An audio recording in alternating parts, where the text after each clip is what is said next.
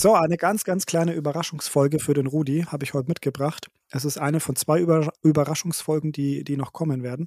Äh, heute geht es tatsächlich um ähm, Sprichwörter Reloaded, also Sprichwörter 2.0. Rudi, ich habe drei bis vier verschiedene Sprichwörter dabei, die ich mit dir teilen möchte. Und zwar geht es darum, dass wir beide uns austauschen. Was bedeutet das Sprichwort für uns? Welche Learnings ziehen wir daraus? Und ähm, ja, vielleicht hast du noch den einen oder anderen Gedanken aus deiner Metaebene für uns. Erstmal herzlich willkommen zur neuen Folge. Servus Alex, grüß dich und Servus euch da draußen. Hi. Ja. So, ich habe äh, hab's ja gerade schon gesagt. Wir fangen direkt mal an mit dem ersten Sprichwort, Rudi. Mhm. Lass dich einfach mal überraschen. Mhm. Ähm, es, sind, es sind Klassiker aus der Arbeitswelt. also es ist jetzt halt nichts, was ich mir neu äh, irgendwie zusammengesucht habe, sondern ich habe einfach mal rumgehört, was, was begegnet uns so, was ist so bei den Leuten im Kopf, was, was hört man vielleicht sogar im, im Arbeitsalltag. Ähm, und Nummer eins ist lange Rede, kurzer Sinn. Mm. Oh, das ist immer, wenn jemand lang, lang redet und dann äh, irgendwann sagt die Person vielleicht, ja, lange Rede, kurzer Sinn wo man dann vielleicht als Zuhörer schon denkt, wenn du dieses Sprichwort schon verwendest. Dann komm auch auf den Punkt. Halt doch von Anfang an kurz, bitte. ja, in der Kürze liegt die Würze, ne? Auch oft, gut. Oft, oft, oft das äh, Pendant dazu. Wird aber halt, ja, ist schwierig für viele, weil die mhm. halt denken, dass viele Randinfos äh, relevant sind, um das Problem zu verstehen. Ja man weiß natürlich auch nicht, mit welchem Intellekt das Gegenüber gesegnet ist, um dann ein Problem vielleicht auch direkt zu erfassen, wenn nur so zwei, drei Bröcklein da sind. Ja. Das muss man dazu sagen. Aber ich glaube grundsätzlich, in der Kürze liegt die Würze, das habe ich auch in vielen Trainings damals immer wieder auf den Punkt gebracht. Mhm. Weil letztendlich ist der andere ja nicht da, um irgendwie deinem Redeschwall zu folgen, sondern der ist da für einen Informationsaustausch. Und es gibt von diesem Karrierecoach, von diesem Typ mit der Brille und so, gibt's, ich weiß nicht, ob der so heißt, aber der hat mal als Fun Fact. Der Typ mit der Brille. Ist gut. Ja, der geht's auf, auf äh, Instagram. Okay. Äh, ich schaue mir den mal an. Oder Karriereguru, I don't know. Auf jeden Fall Ach, hat den der Karriereguru, klar, logisch, den kenne ich auch. Der hat nicht nur eine Brille der hat auch mal ohne, aber der, der ist ganz lustig, ja, der passt. Ja. Ich weiß aber nicht, ob es der ist. Auf jeden Fall hat der mal als Satire eine Mail geschrieben als Chef an, äh, an Mitarbeiter okay. und hat die eben spaßenshalber rausgekürzt. So, was ist wichtig, was nicht. Also Ansprache oh. ist unwichtig, weil du schickst es ja schon an den. Und äh, siehe im Anhang sieht man ja, weil man sieht ja, dass im Anhang was ist und so weiter und so fort. Um es jetzt auf das Sprichwort runterzukürzen, seine Mail, die irgendwie so ein Dreizeiler war, hat sich, hat sich gekürzt auf bitte bearbeiten, Ausrufezeichen. Oh, zu kurz, zu kurz. Und das äh, war halt einfach schon saugut. Machen, einfach nur machen. Und geil. Und das ist halt das andere Extrem. Also ja. mach's nicht zu lang, mach's nicht ja. zu kurz. Ja. Ähm, es hilft halt einem da viel zu reflektieren und zu über mal drüber nachzudenken, was man eigentlich von sich gibt. Ja. Ich habe grundsätzlich gern den Rheinländer als Beispiel gebracht, der einfach oft zu viel spricht und äh, so den maulfaulen Franken oder Preußen, der einfach dann wirklich zu wenig spricht und dann einfach ja. gar nicht Maul aufkriegt. Also ich nehme in meine Coachings immer den Hinweis mit, wie gut bin ich vorbereitet. Weil es gibt ja Leute, die sehr mhm. unvorbereitet in die mhm. Gespräche gehen. Sie wissen, okay, ich halte jetzt hier eine kurze Ansprache, ich muss die Leute über etwas informieren, haben aber vielleicht nur die Überschrift im Kopf und nicht die einzelnen Stichpunkte, die abgearbeitet werden sollen, sind dann nicht klar und im Reden formen sich die Gedanken und dann reden sie und reden sie und reden sie und meinen, das Gesagte von vor fünf Minuten nochmal wiederholen zu müssen, weil es ist schon fünf Minuten her, weil ich einen ewigen Monolog halte und genau das ist das, was wo, wo sehr viele Führungskräfte tatsächlich auf die Schnauze fallen, was auch sehr vielen Mitarbeitern einfach richtig, ich sag jetzt mal, es, es nervt. Ja, genau. richtig nervig. Du kommst nicht zum Punkt. Ja, es ist ja auch tatsächlich ähm, sehr, sehr eine große Kunst, etwas so prägnant auf den Punkt zu kriegen, dass man nicht nochmal lang drum rumreden muss. Das, absolut, absolut. das, da ist, glaube ich, die größte Herausforderung, ähm, das adressatengerecht zu formulieren. Mhm. Weil nur weil du etwas auf den Punkt bringst, heißt es nicht, dass der andere versteht, dass er das Gesagte nochmal vielleicht in einen anderen Kontext bringt, für sich nochmal durchdenkt und durchkaut und einspeichelt im Kopf, weißt du? Wenn jemand das, wenn, wenn du vielleicht das bei der falschen ähm, Gruppe magst, bei den falschen äh, Leuten, dann ist vielleicht zu wenig reden auch nicht gut. Also es ist ein spannendes Sprichwort. Man sollte sich da mal Gedanken drüber machen, ähm, adressatengerecht kommunizieren, glaube ich. Das, das ist, ja, um noch eine kurze Sache dazu ja. zu sagen, sowohl in der Antwort, äh, in der, in der Frage, in der Aussage, aber auch in der Antwort relevant. Ja. Also wenn mir jemand die Geschichte vom Pferd erzählt ja. und eine Aussage oder Entscheidung von mir möchte und ich sag, yo, so machen wir es, und ich dann nochmal die Geschichte vom Pferd als Bestätigung bekomme, wie sie es oder er es jetzt macht, ja. dann ist es in der Regel eigentlich so, dass ich mir denke, ruhig Blut. Okay, das, ja, ich kann es verstehen ich würde mich dann freuen an deiner Stelle, weil du nochmal gesagt bekommen hast, was die Person tut und vielleicht merkst, oh, da ist vielleicht eine Unsicherheit. Ich gucke mal ganz kurz vorbei, während die Person das tut und bestätige oder wie auch immer. Aber ich bin, ich bin lieber, lieber der Fan davon, nochmal eine Wiederholung zu hören von Aufgaben, wenn es um Aufgaben geht, um klare To-Dos. Wenn es um Informationen geht, muss ich sagen, okay, bitte einmal reicht, wenn ich kopfnickend da war oder wenn, wenn ich Signal gegeben habe, ich habe es verstanden. Weißt du, was ich meine? Ja, ich kann ich nachvollziehen. Ich, also, wenn, weißt, wenn halt die selbstbewusstesten Personen dann vor dir stehen und die es auch immer gut machen, ja. aber sich dann so die fünfte Absolution noch abholen. Ja, es ist halt häufig schon Unsicherheit, ne?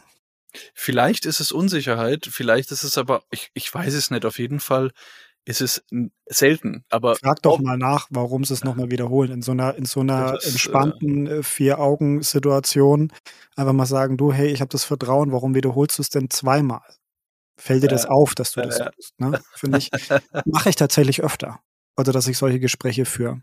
Ich, Vielleicht fühlen sie sich auch nicht wert, wahrgenommen, wertgeschätzt, ernst genommen.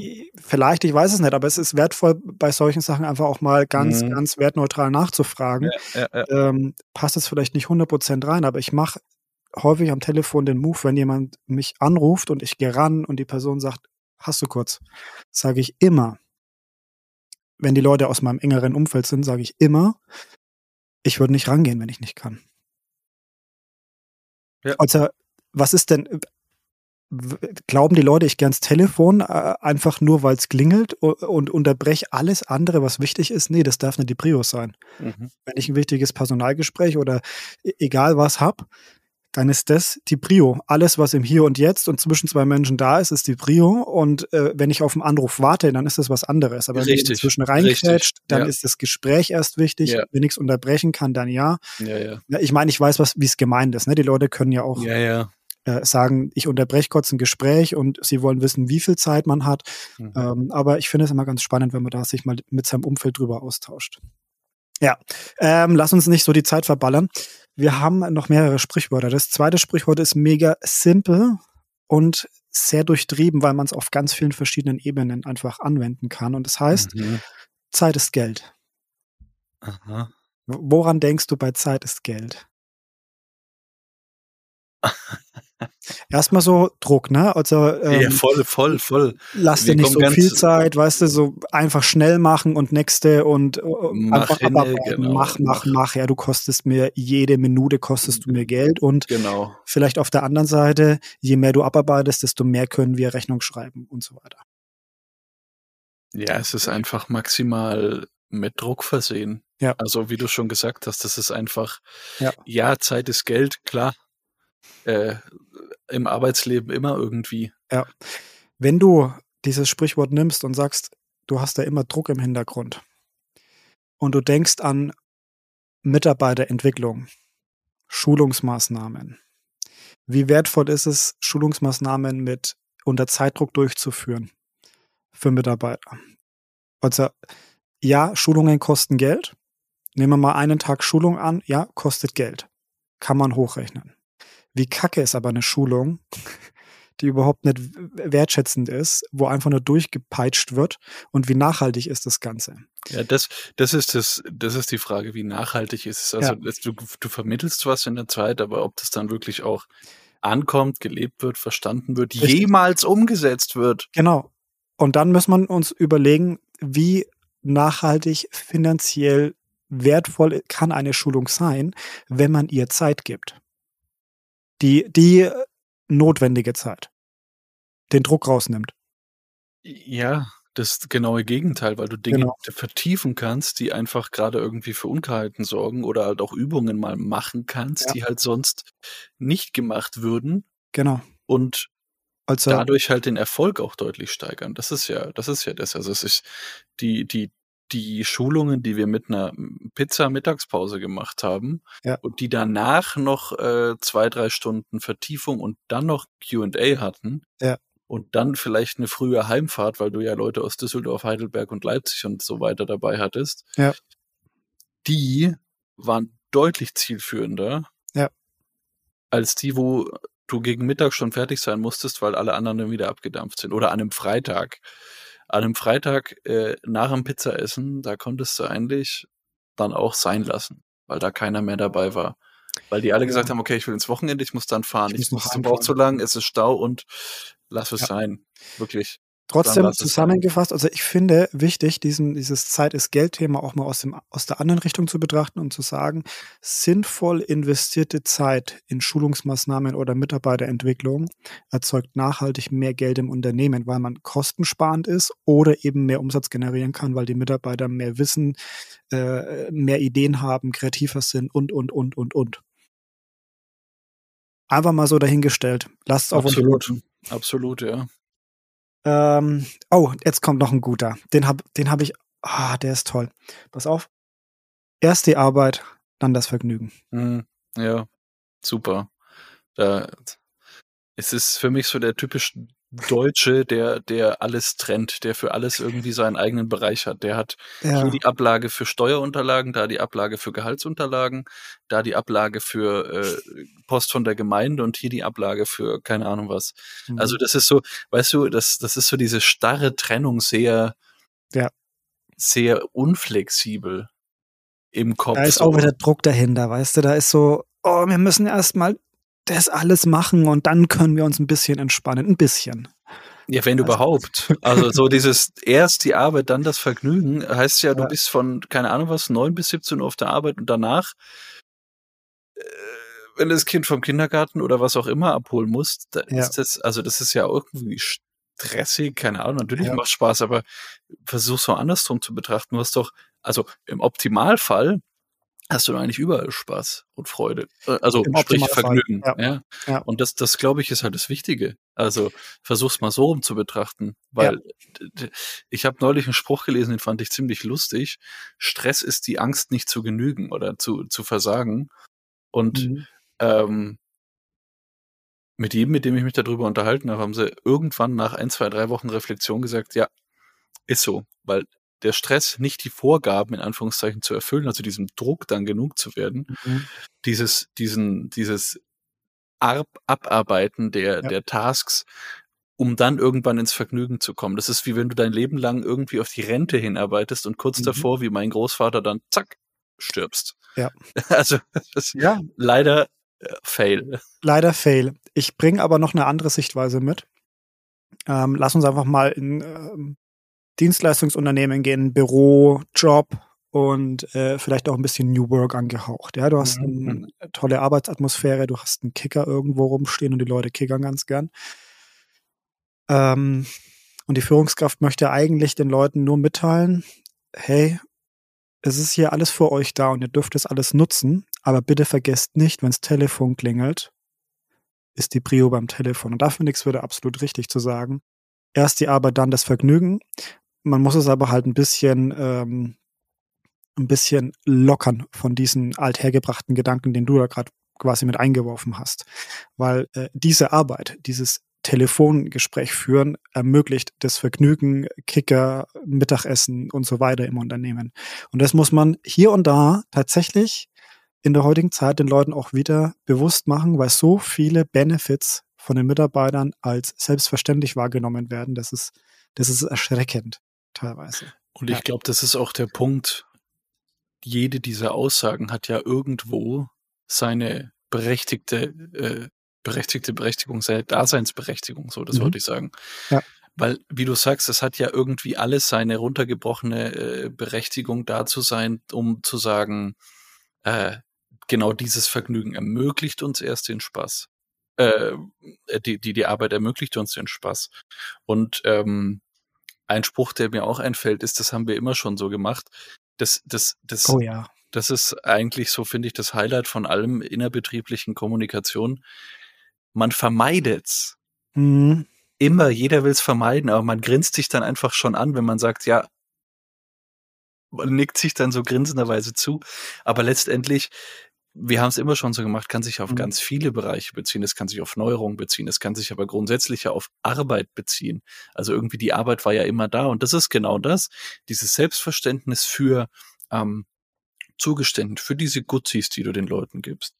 Das, da kann ich dann verstehen, wenn Leute sagen, es gibt Verweichlichte, die das halt als normal ansehen mhm. und sich dann aber nicht mehr irgendwie in dieses, äh, in diese erst die Arbeit in diesen Teil reinknien, ja. sondern nur das Vergnügen mitnehmen. Ja. Ist gut, ne? Gefällt dir die Folge bisher? Ich habe noch ein, noch eine, äh, noch ein tolles Sprichwort dabei. Scherben bringen Glück. Also ist eigentlich erstmal aus dem Berufsalltag äh, oder aus dem Arbeitsalltag rausgenommen. Ja, es ist ja. Also du bist Glaser. ha, ja, schwierig. ähm, aber tatsächlich ist es ja eher aus dem privaten Bereich, ja. dass man das kennt. Hm, ich habe mal ganz am Anfang des Podcasts eine Folge aufgenommen über Kintsugi. Kennst du das? Weißt du, nee. was Kintsugi ist? Äh, dieses japanische Vergolden von Schadstellen.